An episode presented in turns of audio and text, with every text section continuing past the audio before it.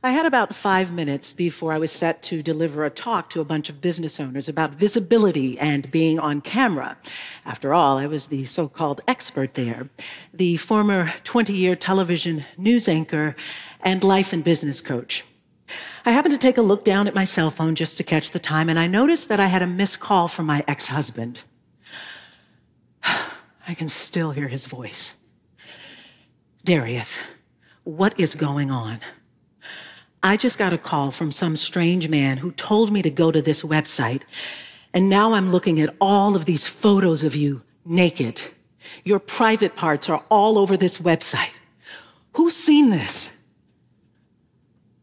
I couldn't think. I couldn't breathe. I was so humiliated and so embarrassed and so ashamed. I felt like my world was coming to an end. And yet this began for me months of pain and depression and anger and confusion and silence. My manipulative, jealous, stalker ex boyfriend did exactly what he said he would do. He put up a website with my name on it and he posted this and this and several explicit photos that he had taken of me while I was asleep living with him in Jamaica. For months prior to that, he had been sending me threatening text messages like this. He was trying to make me out to be some sleazy, low-life slut. He'd even threatened to kill me. He told me that he would shoot me in my head and stab me in my heart simply because I wanted to end the controlling relationship. I couldn't believe this was happening to me. I didn't even know what to call it. You might know it as cyber harassment or cyberbullying. The media calls it revenge porn. I now call it digital domestic violence. It typically stems from a relationship gone bad where a controlling, jilted ex lover can't handle rejection. So when they can't physically put their hands on you, they use different weapons, cell phones and laptops. The ammunition? Photos, videos, explicit information, content, all posted online without your consent. I mean, let's face it, we all live our lives online, and the internet is a really small world. We show off our baby photos, we start and grow our businesses, we make new relationships, we let the world in one Facebook like at a time. And you know what I found? An even smaller world. One in 25 women say they have been impacted by revenge porn. For women under the age of 30, that number looks like one in 10.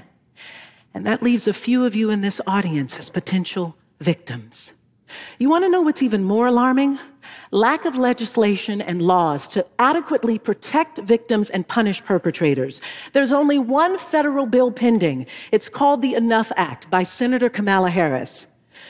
It would criminalize revenge porn, but that could take years to pass. So what are we left with in the meantime? Flimsy civil misdemeanors. Currently, only 40 states and DC have some laws in place for revenge porn, and those penalties vary. We're talking $500 fines. $500? Are you kidding me? Women are losing their jobs. They're suffering from damaged relationships and damaged reputations. They're falling into illness and depression, and the suicide rates are climbing. You're looking at a woman who spent 11 months in court, 13 trips to the courthouse, and thousands of dollars in legal fees just to get two things a protection from cyber stalking and cyber abuse, otherwise known as a PFA, and language from a judge that would force a third party internet company to remove the content. It's expensive, complicated, and confusing. And worse, legal loopholes and jurisdictional issues dragged this out for months, while my private parts were on display for months. How would you feel if your naked body was exposed for the world to see and you waited helplessly for the content to be removed? Eventually, I stumbled upon a private company to issue a DMCA notice to shut the website down. DMCA, Digital Millennial Copyright Act. It's a law that regulates digital material and content. Broadly, the aim of the DMCA is to protect both copyright owners and consumers. So get this. People who take and share nude photos own the rights to those selfies. So they should be able to issue a DMCA to have the content removed, but not so fast because the other fight we're dealing with is non-compliant and non-responsive third-party internet companies. And oh, by the way, even in consenting relationships, just because you get a nude photo or a naked pic does not give you the right to share it, even with the intent to do harm. Back to my case, which happens to be further complicated because he was stalking and harassing me from another country, making it nearly impossible to get help here. But wait a minute, isn't the internet international? Shouldn't we have some sort of policy in place that broadly protects us regardless to borders or restrictions? I just couldn't give up. I had to keep fighting. So I willingly, on three occasions, allowed for the invasion of both my cell phone and my laptop by the Department of Homeland Security and the Jamaican Embassy for thorough forensic investigation because I had maintained all of the evidence. I painstakingly shared my private parts with the all male investigative team. And it was an embarrassing, humiliating, additional hoop to jump through. But then something happened. Jamaican authorities actually arrested him. He's now facing charges under their Malicious Communications Act. And if found guilty, could face thousands of dollars in fines and up to 10 years in prison. And I've also learned that my case is making history. It is the first international case under this new crime. Wow, finally, some justice. But this got me to thinking nobody deserves this. Nobody deserves this level of humiliation and having to jump through all of these hoops our cyber civil rights are at stake. Here in the United States, we need to have clear, tough enforcement. We need to demand the accountability and responsiveness from online companies. We need to promote social responsibilities for posting, sharing, and texting. And we need to restore victim, uh, dignity to victims. And what about victims who neither have the time, money, or resources to wage war, who are left disempowered, mislabeled, and broken. Two things release the shame and end the silence. Shame is at the core of all of this. And for every silent prisoner of shame, it's the fear of judgment that's holding you hostage. And the price to pay is the stripping away of your self worth. The day I ended my silence, I freed myself from shame.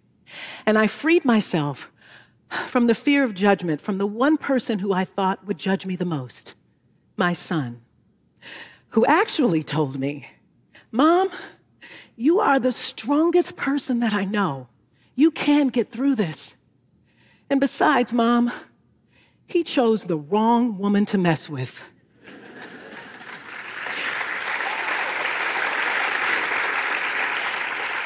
It was on that day that I decided to use my platform and my story and my voice. And to get started, I asked myself this one simple question Who do I need to become now? That question, in the face of everything that I was challenged with, transformed my life and had me thinking about all kinds of possibilities. I now own my story. I speak my truth and I'm narrating a new chapter in my life. It's called 50 Shades of Silence. It's a global social justice project, and we're working to film an upcoming documentary to give voice and dignity to victims. If you are a victim or you know someone who is, know this. In order to be empowered, you have to take care of yourself and you have to love yourself. You have to turn your anger into action, your pain into power, and your setback into a setup for what's next for your life. This is a process and it's a journey of self discovery that might include forgiveness, but it definitely requires bravery, confidence, and conviction. I call it finding your everyday courage. Thank you.